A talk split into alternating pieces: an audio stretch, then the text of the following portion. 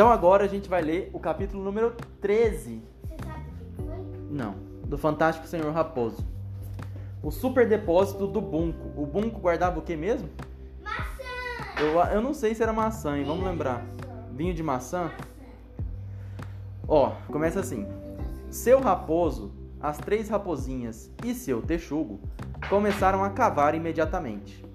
No meio do trabalho, seu texugo gritou: Ei! O que aconteceu com seu rabo, raposão? Por favor, não toque nesse assunto, é muito triste para mim. Seu texugo ficou quieto e continuou a cavar. O túnel estava crescendo depressa, pois o seu texugo era um ótimo cavador.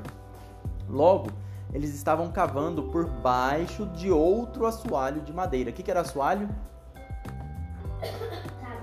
Isso, chão, né? Muito bem.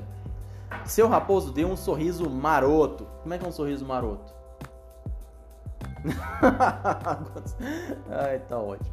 Se eu estiver certo, ele disse, estamos embaixo da fazenda do Bunco. Para falar a verdade, acho que estamos mais exatamente na parte mais interessante da fazenda. Patos e gansos. O Bunco tinha patos e gansos, não era vinho de maçã. Gritaram as raposinhas. Isso mesmo, disse seu raposo. Patos macios e gansos apetitosos. Ele tá se coçando. Mas como você sabe? perguntou seu texugo. Seu raposo deu mais um sorriso maroto. Olha meu sorriso maroto. Conheço essas fazendas como se fosse.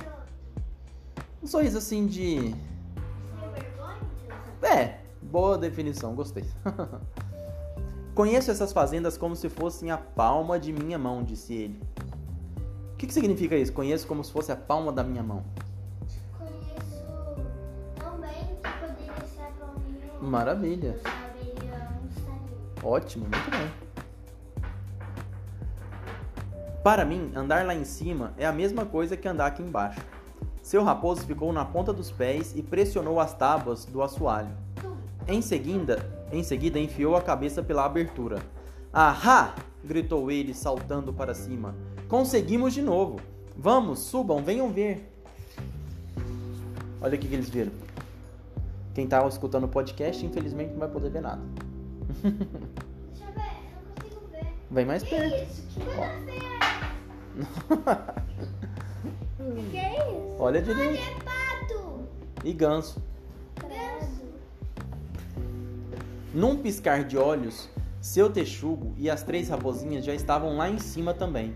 Ficaram de boca aberta com o que viram. Estavam maravilhados, parecia um sonho. Muito bem, amigo texugo, declarou seu raposo. Isto aqui é o super depósito do Bunco. Nessas prateleiras ele guarda os melhores produtos da sua fazenda. E era verdade mesmo. Oh, e era verdade mesmo. Havia prateleiras por toda parte. E elas estavam cheias de patos e gansos apetitosos, depenados e prontos para assar. Também havia um monte de presuntos defumados. Vocês estão me zoando, né? Um monte de presuntos defumados e alguns pedaços suculentos de toucinho. Seu raposo dava pulos de alegria. O que vocês acham, hein? Ele gritava. Não é uma maravilha? De repente, as três. Hã? De repente, está me repetindo? De repente, as três raposinhas e seu texugo, que estavam morrendo de fome, avançaram para cima de toda aquela comida deliciosa. Quem está no podcast está perdendo a interpretação. Parem! Ordenou seu raposo. Vamos com calma. Eu é que escolho as coisas aqui. Seu raposo começou a andar pelo super depósito, olhando tudo cuidadosamente. De vez em quando batia com o dedo num ganso ou num presunto. Com o dedo, não é com a mão.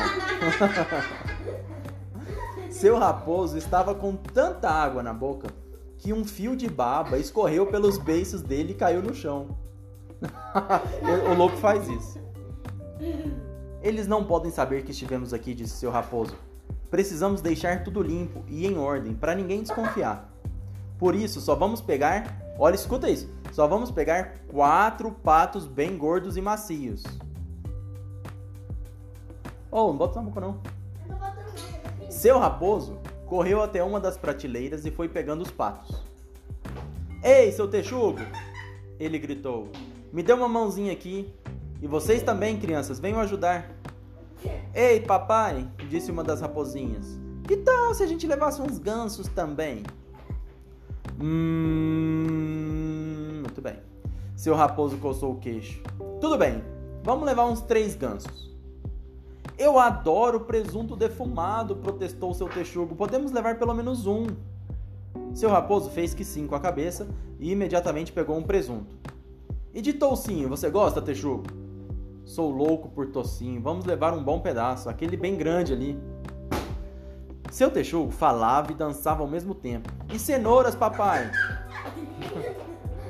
Disse a raposinha mais nova. Precisamos levar algumas cenouras também. Que ideia mais boba, disse seu raposo. Não comemos cenouras. Mas não é para nós, papai, é para os coelhos. Eles só comem legumes. Puxa vida, você tem razão, gritou seu raposo. Vamos levar dez maços de cenoura. Rapidamente. Olha só, eles falaram que levar quatro patos, né? Ou quatro gansos. Olha só o carrinho deles. Quatro patos, né? Olha só o que, que eles estão levando. Olha o carrinho. Rapidamente, todas aquelas coisas deliciosas já estavam empilhadas no chão do super depósito. As raposinhas não saíam de perto, não paravam de remexer os focinhos e seus olhos brilhavam como estrelas. E agora, disse seu raposo, nosso amigo Bunco vai ter que nos emprestar aqueles dois carrinhos ali. Que isso? em menos de dois minutos, eles abarrotaram os carrinhos de patos, gansos, presuntos, toucinhos e cenouras. Passaram os carrinhos para baixo através da abertura no assoalho e desceram todos pelo túnel.